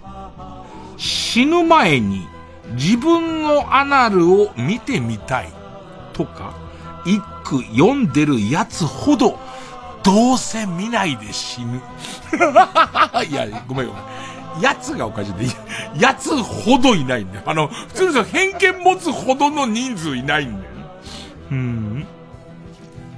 えー、ペンネームマイペース。ロボット甲子園優勝の経歴は、出会い系のプロフに書いても有効ではない。まあね、でも本当に頭のいい、いい人は、あの、この間も俺 NHK の番組で高専の人たちが集まって、未来起業するためのプロジェクトを、えっ、ー、と、みんなで発表して審査されるってなったけど、正直裕福な暮らしをしたければ、あそこだよ。本当にびっくりするようなプロジェクトを構成10代の子が、えっと普通にそのプロジェクトは NHK も協賛してるし、割とその学校が出てるんだけど、リアルにこれちゃんと動いたらいくら儲かって、えっと審査員もぜひ出資したいまで行くんだけど、実際いくらしたかったら、あ、お互いすんならここなんだけどね。えー、えー、な、アドバイスのコーナーではないよね。いつも迷ってんだよな。えー、ペンネーム。かば焼き三代。ニコルンは、鉄下駄を一足も持ってない。そんなことないと思いますよ、僕は。だっていろんなコーディネートをするときに、のために、鉄下駄も持っている可能性はあります。ね、えー、っと、シューズボックスの中に一足ぐらいは入ってガラゴロガラゴロ、ね、ガラゴロガラゴロ歩いてることだってありますから、ないって決めつけるのはあなたね、それ偏見ですよ完全な。この感じ、この感じ。えー、ピカは、31でラブポーションを注文できるおじさんは恥知らず。確かになぁ。ラブポーション、ラブポーション、なんか、色とりどり、赤と、えっ、ー、と、緑のなんか島の入った、薄黄色のいわゆるバニラ系のアイスに、ちょっとキャンディーかなんかまぶしたんだっけ？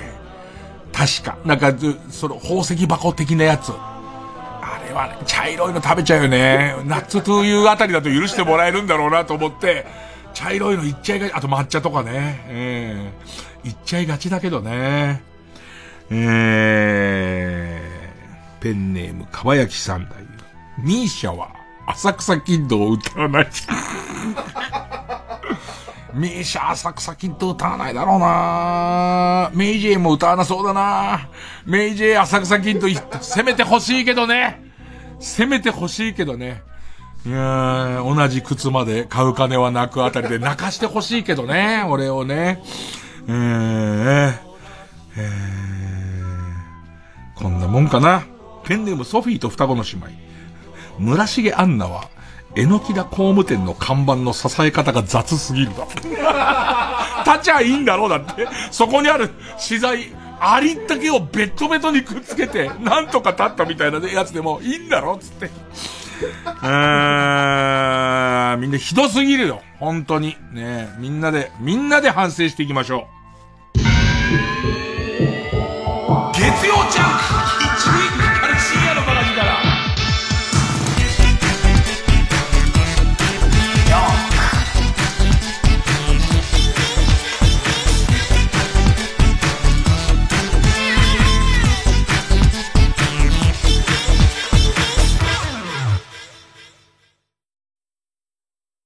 TBS ラジオ JUNK。この時間は小学館マルハニチロ。他各社の提供でお送りします。俺ちょっと愛が重いけど幸せにするよ。雇われの殺し屋とさらわれた令嬢が契約結婚。決して交わらないはずの二人のラブサスペンス「蛍の嫁入り」コミックス発売中。コミックアプリ漫画ワンで連載中。小学館。シリーズ原点となる「スター・ウォーズ新たなる希望」のシネマコンサート開催映画全編上映に合わせジョン・ウィリアムズの音楽を生演奏。TBS ラジオ主催「スター・ウォーズ新たなる希望シネマコンサート」9月30日東京国際フォーラムで開催。詳しくは TBS ラジオホームページのイベント情報まで。ラジコ。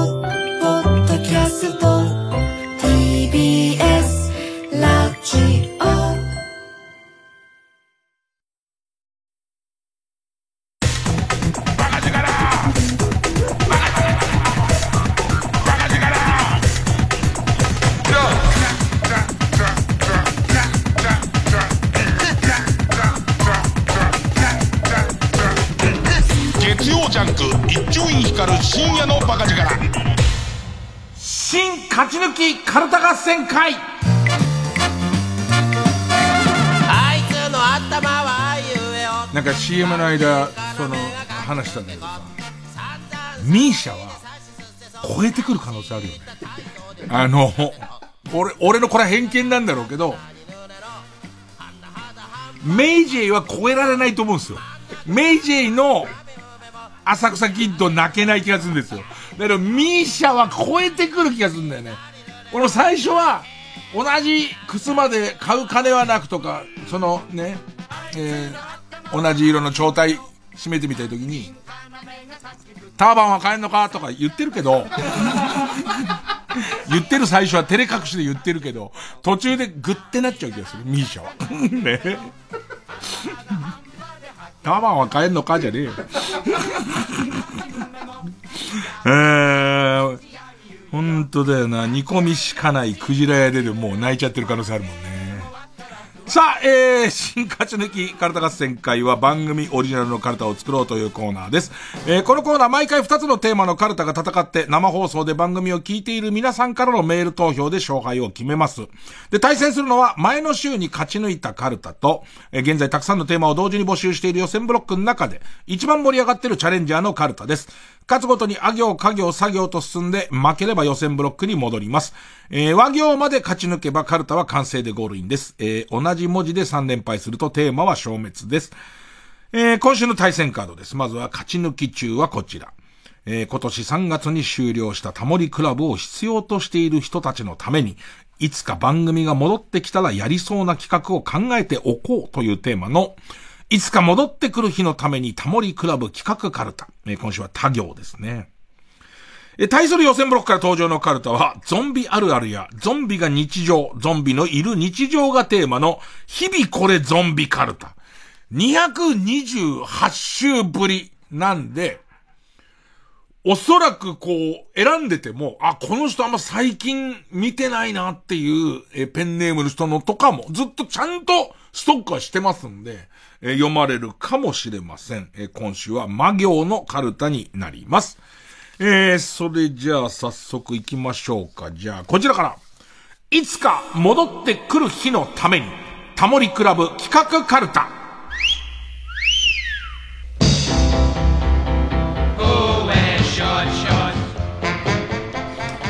えー、枯れゆく花の姫た、チバックの効果音を作ろう。あーまあ、効果音ものはやりますからね。豚肉引っ叩いたりとかして、ねえ、っと、豚肉を平手で引っ叩いたりとかしながら、ペースを上げていく感じとか、で、えっと、そこからそうね、えー、っと、こけしの首をひねりながら、ベッドのきしむ音を、こうやってやったりとかしていくことで、一回と、タッチバックでの、えー、初めから行くまでみたいなやつを全部やるっていうね。えー、ペンネームボールペン返して。た。タンクローリーに反射したかっこいい愛車撮影会。あー。絶対あのタンクローリーフェチの人はいますからね。で、なんかそれの、テレビで放送できる危険じゃない撮り方とかも絶対あるはずだから。で、そうするとこう、タンクローリーに上手にこう、この角度からこうやってっていうね、走行中のやつかな動画かなその止まってるタンクローリーで、で、こう、実際の自分の愛車は見せずに、映ってんのだけ見せるみたいなやつは、まあ、最初は静止画でやって、動画もやってほしいけどね。えー、いつか戻ってくる日のためにタモリクラブ企画カルタ。あー、これありそう。激ラブプリンスアンソニー。た、大福に入れたら美味しいのは何？いちご大福を超えよう会議。あー、ありそうだ。もうフルーツ大福はありとあらゆるとこやっちゃってるから、これ、なんか、豆大福のコーンとバターのバージョン、バージョンとかどう？もうちょっと、ちょっと、まず、もうなんで、俺、架空のことを言って、お腹ギューって今言ってるっていう。太ってる人って面白い。ねでもそういうのをいっぱいこうプレゼンテーションしていって、これはダメ、タモさんの、これはダメだっていう、ね、佃煮はダメだね、なんつってね。えー、ペンネームマイペース。脱臭剤バーサス悪臭。エステーの最高傑作は、シュールストレン、ストレンミングに勝つことができるのか。脱臭剤対悪臭は、まあ、うちの冷蔵庫も提供しますけどね。ペンネームのこささ、伊達メガネタレントを集めて視力検査をする会だったか。だ面白いのはさ、サマーズの大竹さんとかってさ、もともと伊達メガネなんだよね。だけど途中で目悪くなってきたら老眼入ってきて、逆に伊達メガネ最初嫌だったらしいのよ。その区別がつかないからっつって、ちょっとこう先輩の、えっ、と、放送作家みたいな人に言われて無理やりかけたらしいのよ、最初。だからめんどくせえなずっと言ったんだけど、今はむしろそれがいいって言ったね。誰とかなんだろうシソンヌの彼とかは伊達メガネかな微妙なとこだよね。でもなんか、レンズ入ってる感あんまないよね。ほいで、そこそこ悪くなってる。天野くんも、最初伊達メガネで目つき悪いから、だメガネかけろって言われて、多分、俺と年変わんないから、もう来てるじゃん。伊達メガネなんだけど、もうメガネかけた方がいいようになってる人は、そこそこいるよね、きっとね。えー、ペンネームのこささ。た、ダッチワイフにお刺身を盛り付けよう。アウトドア女体盛りだ。いいよね。アウトドア女体盛りすごいいいですね。えー、ペンネームヒメルテア。た、タモリ凱旋。10年ぶりのスタジオアルタは今。あー、今日工藤兄弟に会った。工藤兄弟すごいなと思ったのは、そのポカポカに、要するに昼の、えーっと、フジテレビに、工藤兄弟っていう、まあまあネタなんだけど、完璧にウキウキウォッチング、踊ってたね。で、相当本人張り切ってて、頑張って踊って、ちょっとこう、えっと、いじりで、もう一回踊ってってやったらヘトヘトになってたね。だからもう体力的なものはなかなか持たないですけどね。えー、今の、まあ、アルタで、まあ、基本的にはスタジオだから、まだあるよね、きっとね。スタジオだから、他の番組やっててもおかしくはないと思うんだけど、あんま、これアルタだっていうのに合わないね。えー、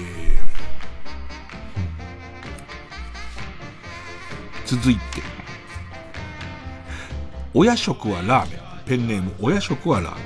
ち、チャット GPT にいろんな謝罪文を書いてもらおう。あ、チャット GPT は絶対使うね。で、いい使い方を単に検索をかけてトンチンカンなこと言ってるだけじゃなくて、いいシチュエーションの謝罪ケースを書いて、えっ、と、これをこういう人に向けてみたいなやつをちゃんとやって、それをちゃんと読んでみるみたいなことをやるような気がするな。ペンネームイエロー軍曹。ち、チーズインハンバーグ一択の時代はもう終わり。ハンバーグの中に入れて美味しい具を見直そう。ああ、ありそうだね。で、その他の番組だったら単純に新しいメニューって考え方なんだけど、ここちょっとふざけてほしいんだよな。ちょっとふざけるのがいいんだよな。これ何かな？ハンバーグの中に結5、6個ミートボール入るパターンと、まあ、ハンバーグなんだけど中からまた肉の練って丸めたものが出てくる感じとか。えー、ペンネーム BJ サトルチ。地方の限界集落を回る移動スーパーの商品を全部食べ尽くそう。ゲストギャル曽根。山道をずーっと上がってくんで、山道を上がってくさ、えっ、と、この辺のおばあちゃんたちはこれが好きだからっていうのを、だいたい、ふもとのスーパーみたいなところが、特別にやってくれてたりとかすんだよね。そういう、こう、買い物に来れない人たちがいっぱいいるから、それを、山賊みたいに途中で止めて、みんなで食うっていう。うんペンネームピカワ。ち、地方の女王様に方言で叱っていただく会なんて、ああやりそうめちゃめちゃやりそうちょ、なんか、えっと、赤プルみたいな感じの、ねあ赤プルっぽい、ぽい、え女王様に、お前茨城のことバカにしてんじゃねえかんなっていう感じの、ね、おめえの目が茨城をバカにしてるんだっぺっつってやられる感じが、ああ、来るね。来るね。ねこれは。ね当たり会だな、絶対な。絶対さ、各地の、各地のその SM の館にはエースがいるはずだから、その中で鉛丸出しで叱ってもらうっていうか、絶対タモさんも来るねって言うよね、絶対ね。で、あの、地産地消のもので引っ叩いてほしいよね。山芋とか、山芋とかで引っ叩いてほしいよね。やっぱりね。えー、えー、っと、ゆり根を、ゆり根を、かんぴょうでぐるぐる巻きにしたギャグボールを、ね、えー、っと、口にかまされたいよね。うん、えー、ペンネームスズムシ食べた。超マイナースポーツのチンプレー、好プレー集を見てみよう。あー、ルールを理解して、こうしたいのにこうするみたい。だけどさ、本当にすっ転ぶ瞬間とかは、どのスポーツでも、そのスポーツのルールを細かく理解してなくても面白いし、そもそも、ちゃんとしたプレー何なのかがわかんないやつとかの、チンプレーもいけんなペンネームマイペース。津軽三味線でホームランを打ってみよう。ベイーンっていう。飛ばねえよ、絶対どうやったら。えー、ペンネームボールペン返してつ、使えない接客ロボットを SM 長が言葉攻め選手権。ぐるぐる回ってんじゃないよつって。あ津軽三味線でホームランを打ってみよう。ゲスト GG 佐藤っていう感じの。ねえ。やってほしいなえー、こ頭いい、すごいなペンネームチェリマツ。これ多分タモリクラブじゃなくても面白いかも。で、デビュー当時の写真を、まあ、潜在写真とかブロマイドを、老け顔アプリにかけたらどうなる？めちゃめちゃ面白くない？若い頃の潜在写真デビューしたてのやつを、老け顔アプリで、今20年経ったら20年後にしたり、30年30年後にしたら、なるわけじゃん。なるはずじゃん。わ、もうすでに面白そうだね、これね。えー、ペンネーム、生地に間でし。で、手積み麻雀の醍醐味はイカ様。イカ様フリー麻雀大会。わあ見たいよ。あれは詰め込み、積み込みとか、ツバメ返しとか。見たいもんね。えー、ペネムピカワ。電話番号語呂合わせ最前線。この番号何屋さん？あー、無理やりな電話番号とかで。ペネムピストルチョコと、鳥貴族に思い思いの貴族の格好で集まろうだって。平安とかもあるもんね。平安貴族とかもあるし、いわゆるちょっと、あの、もちろん、えっ、と、山田るい、ね、えー、ヒゲ男爵は、絶対ゲストだと思いますけど、いろんなのあるもんね。肩に本物のオウムを乗せてみるパターンとか、そういうのいっぱいあるよね。思い思いの貴族いいなぁ。ペンネームコマ太郎と、トリオのギャラ、メンバーの実力で正しく配分する。あートリオをいっぱい呼んで、それこそロバートだったりとかいっぱい呼んで、お前はこうだろうっていう話をみんなでしていくタモさんとかがやっていく。で、マネージャーとか横にいてっていうのは、もうすでに面白そうだなペンネーム北あかりの目覚めと、トム・ブラウンが漫才で合体させたものを 3D プリンターで出力ささせる。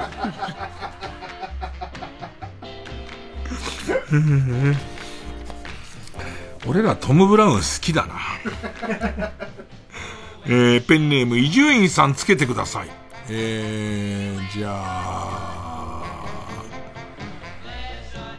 冷凍、冷凍そば。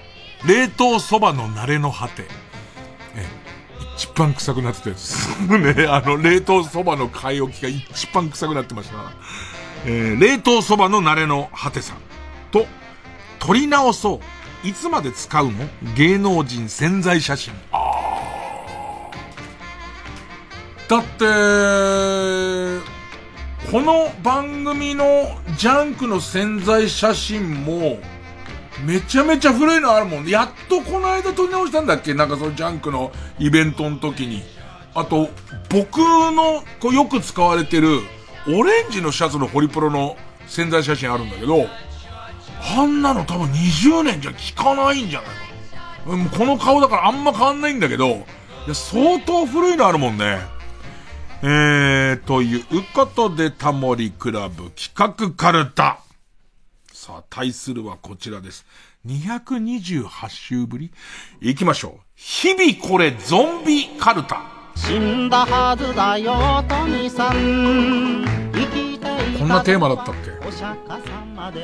ペンネーム、溢れんばかりのスルメイカ。松浦綾のゾンビは、イエーイズバッとの動きで腕が吹っ飛んでいく。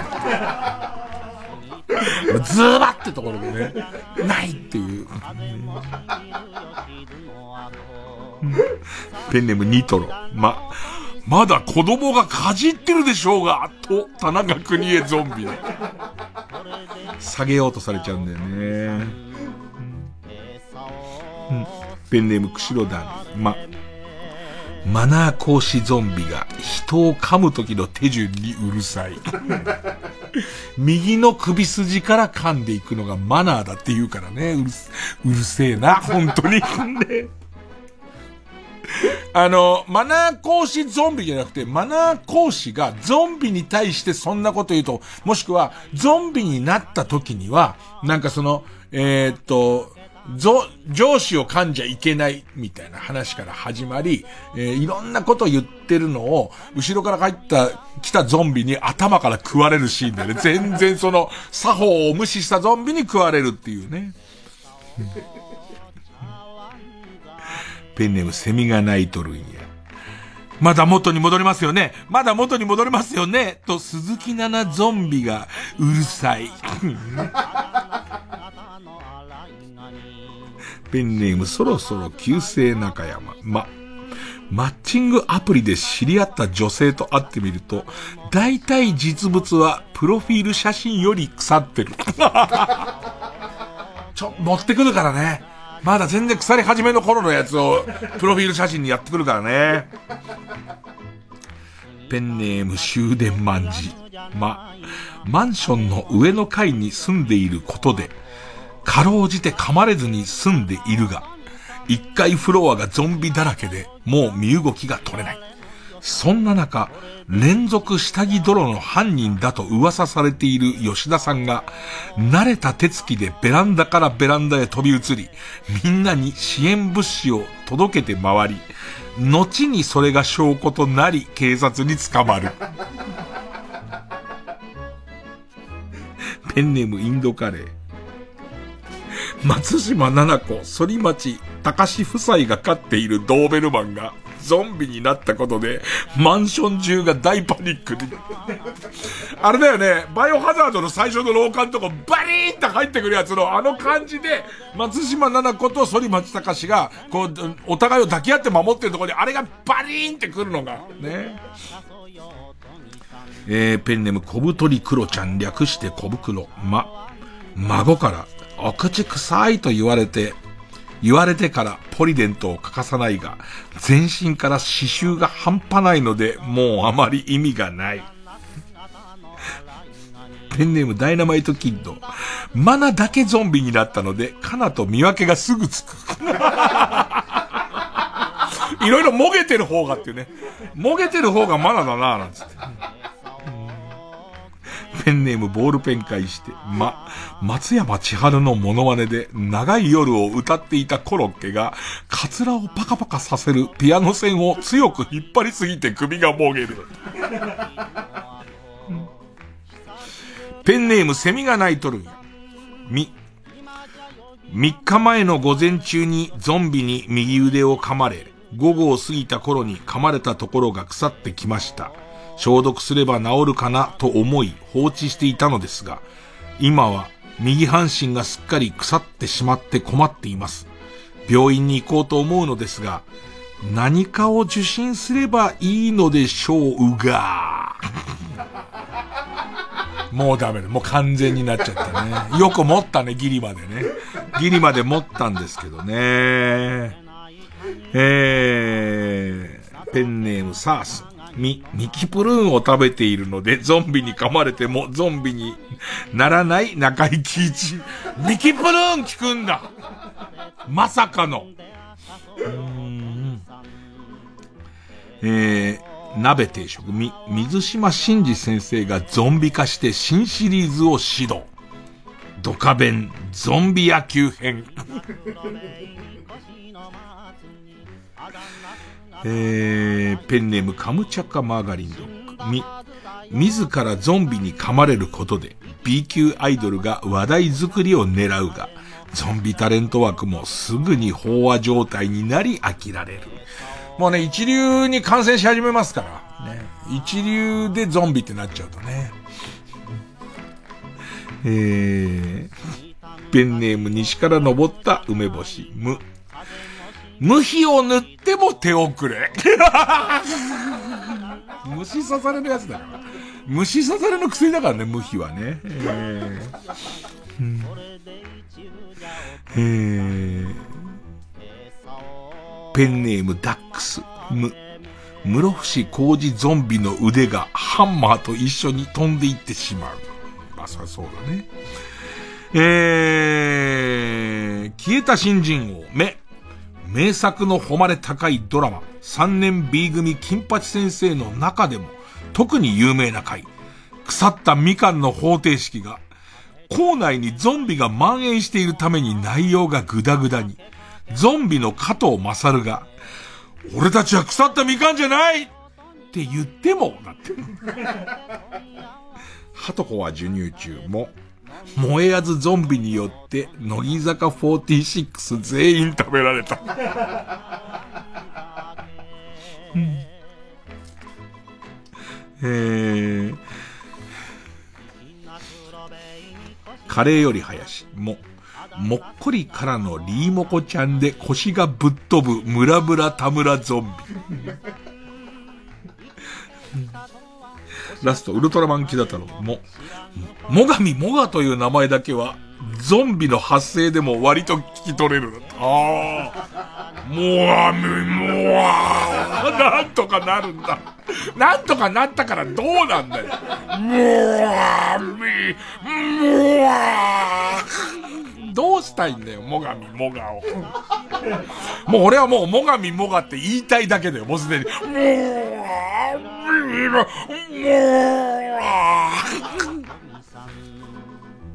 もわー。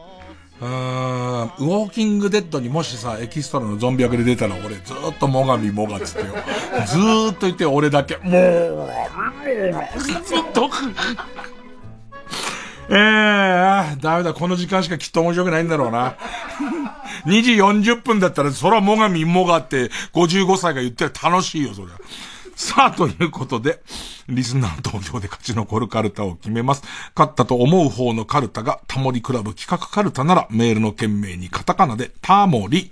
日々これゾンビカルタが勝ったと思う人は、メールの件名にカタカナで、ゾンビと書いてください。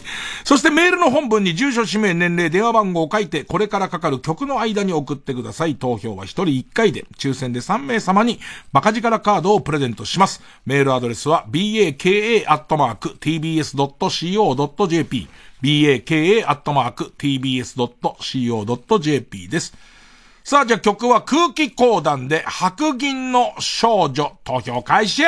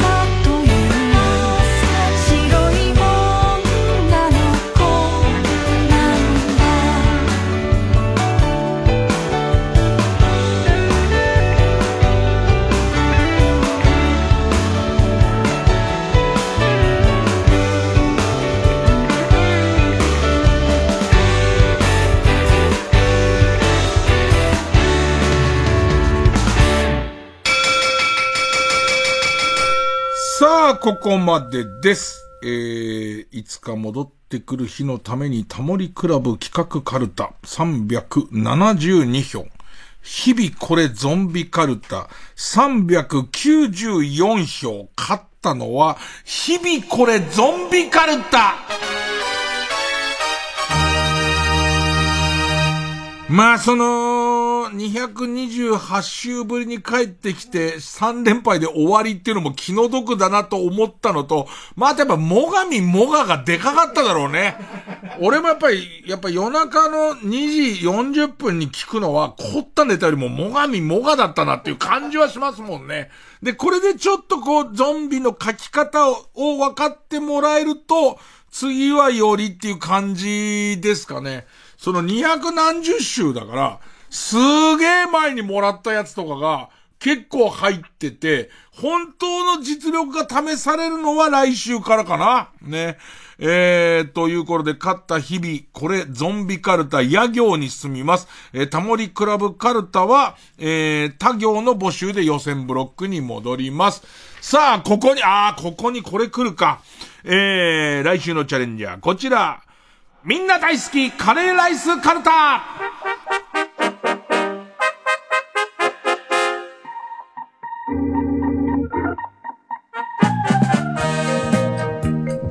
もう和行、和行ですね。カレーに関することならば、勝てばもう上がりというところですね。えー、もう例題を出すまでもないんですが、ナンバナンバーさんは、和田まんじゅう以上にカレーを美味しそうに食える芸人なんていますか？何を切れてんのかわかりませんけど。えー、ペンネムポコヤ火山。別れ話をゴーゴーカレーでするなよ、だって。さあ、えー、かなりの強敵です。は、一文字の和行です。えー、日々これゾンビカルタ、野行対、えー、みんな大好き、カレーライスカルタ、和行。ここでカレーライスカルタに負けると、日々ゾンビカルタ、また200週ぐらい寝る可能性ありますからね。えー、えー、ここはちょっと皆さん、えー、と、楽しいネタをお願いします。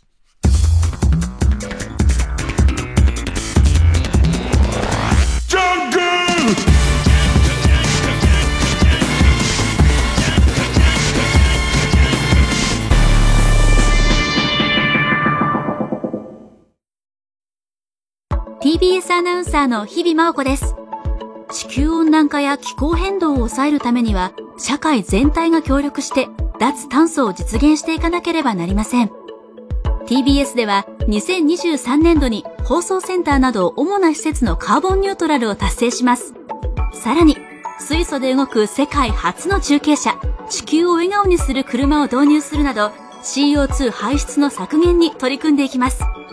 また、SDGs キャンペーン、地球を笑顔にするウィークなどを通じて、貧困や教育、ジェンダーといった様々な社会課題について発信するとともに、その解決を若者たちとタッグを組んで目指すコミュニティ、地球を笑顔にするアクションも動き出しています。SDGs は誰一人取り残さず、安心して暮らせる地球にするための目標です。私たちと一緒に小さな一歩から始めてみませんか？詳しくは TBS サステナビリティで検索してください。The future is calling 君が信じてくれる限り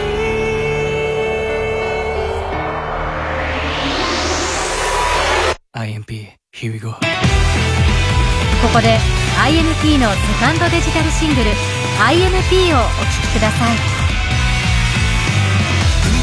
口に心地よいぐらいのグラビティぐらついたって止まれない Everything is free いつかり。ゆらゆら王をなでる影。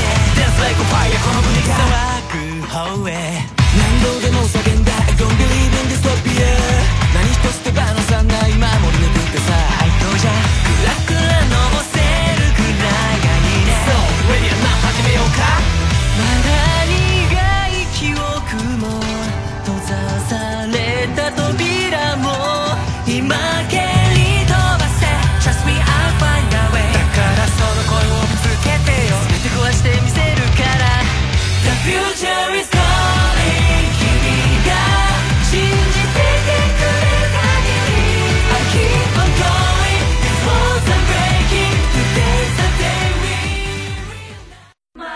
19歳で燃え尽きた命。壮大な歴史スペクタクルを豪華キャストでお届けする TBS ラジオ公演舞台「ジャンヌ・ダルク」出演清原果耶小関裕太榎木隆明。ジャンヌ・ダルクを演じます清原果耶です。シャルル7世を演じます小関裕太です。総勢100名のキャストとともに新たなジャンヌ・ダルクをお届けします。劇場でお待ちしております11月28日から12月17日まで東京建物ブリリアホールで開催。チケット好評販売中。詳しくは TBS チケットジャンヌで検索。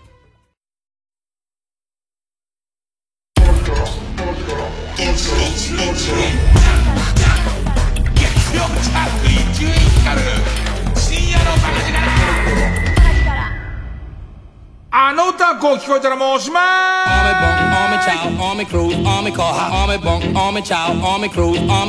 さあ残暑厳しき折聞き間違いもたくさん起きていますこんな風に聞き間違えましたというのを送ってもらうコーナーですえー、ペンネームチェリマツ元歌、松浦綾。今日松浦綾2回目だな。松浦綾で、イエイめっちゃホリデーのこの部分。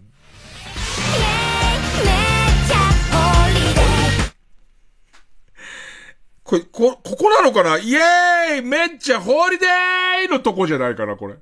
おそらく。えー、てめえは斬首けって書いてあるけど。急に、大勢に、大勢にすごい、大勢のいる前で。えー、えー、ペンネームソフィーと双子の姉妹、元歌、氷川きよし、箱根八里の半次郎のこの部分。やだねったら、やだね。えー、相当嫌だったんだろうね。あの、次やったら、殺す。あんなに嫌だねって嫌だね吸ってんのにまだやる気だからね。えー、えー、そうですね。ペンネーム、嘘えもん、元歌、柏原義恵、ハローグッバイのこの部分。紅茶の美味しい喫茶店学校サボって、パックマン。あったけど、昔、喫茶店にね、喫茶店のテーブルがあのゲーム台になってて、パックマン確かにありましたけどね、えー、えー、ペンネーム、母さんと白熊さんが、元歌、北島三郎、函館の人のこの部分。はるばる北で函館俺さ、こう、ちょっと、ちょっとなんていうのかな。えーっと、いわゆる替え歌じゃ聞き間違いだから。ね。イメージがちょっと重なってるのがすごい好きで、これこういう風に聞こえたって。パーンスと被って朝一へ函館の。ね。強盗するにしてもお前、金取るにしてもさ、朝一じゃ大した量じゃないからさ。うん、同じく、えー、北島三郎の函館の人。えペンネーム、ウォッス10番。元歌は、北島三郎函館の人のこの部分。はるばる北で函館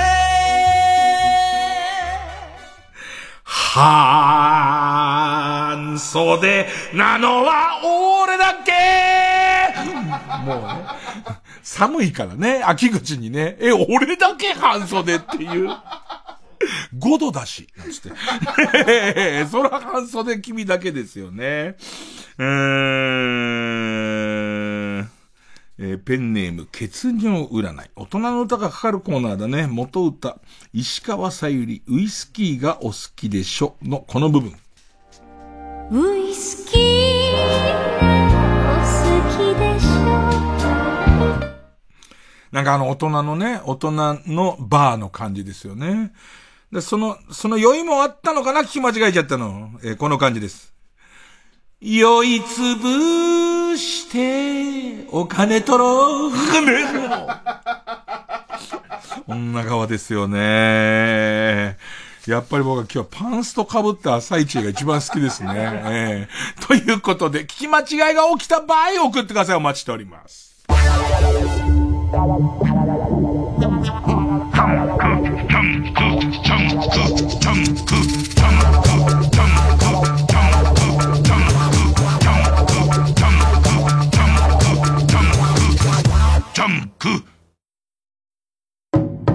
TBS ラジオ協力夢の三共演2023三枚看板大看板金看板。上方落語の重鎮桂文鎮。桂南光笑福亭鶴瓶による豪華共演4年ぶりの東京公演は12月20日午後6時から LINE キューブ渋谷で開催。現在チケットの先行販売を実施中。詳しくは TBS ラジオのホームページ、イベント情報をご覧ください。お電話の方は03-3234-9999チケットスペースまで。夢の3共演、渾身の講座お見逃しなく。ラジオもポッドキャストも TBS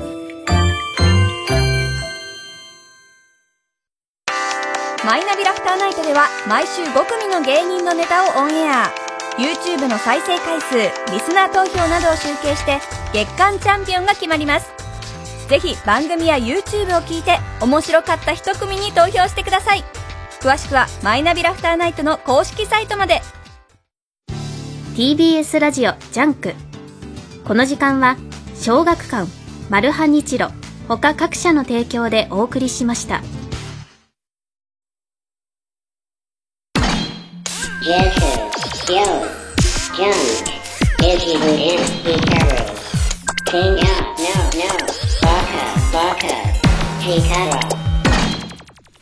なんかメインの携帯をさ、まあ、長く iPhone 使ったんだけど、あれに変えたんですよ。あの、ギャラクシーのフォールド5っていうの。パカって広げる。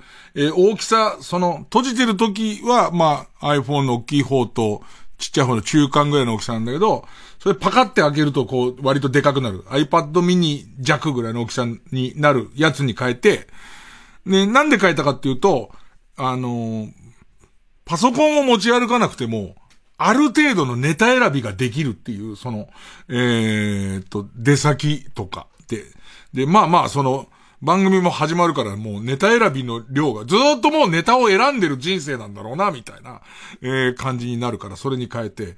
で、昔に比べると iPhone から、まあ Android Galaxy だから、それに、こう、データをこう移す、今までのデータを移すのとかが、かなり楽になってんのね。なんか、その、えっ、と、専用のアプリもあるし、で、その、えっ、と、ケーブルで繋げて、えっ、と、やるとほとんどのことがってくれるわけ。でいて、割とシビアなクレジットカードの登録みたいなやつに関してはちょいちょいちょっとチェックはしなきゃいけないんだけど、でも Suica を移すのなんかも、ちゃんと割と、割と簡単にこうチャージしてる金額も全部こう移ったりする中、一番勇気がいった。その自分の中で、これちゃんと映るのかっていう、映されるのかっていうの勇気がいったのが、ドラクエウォーク。ドラクエウォークのデータ同期に失敗した時に、灰になるようになりました。だけどちょっと思うのは、その、今その台湾の残り5箇所っていうのが引っかかってるから、心のどこかで消えてくれとも思ったような気がするんだけど、引き継げてしまいました。おやすみなさい。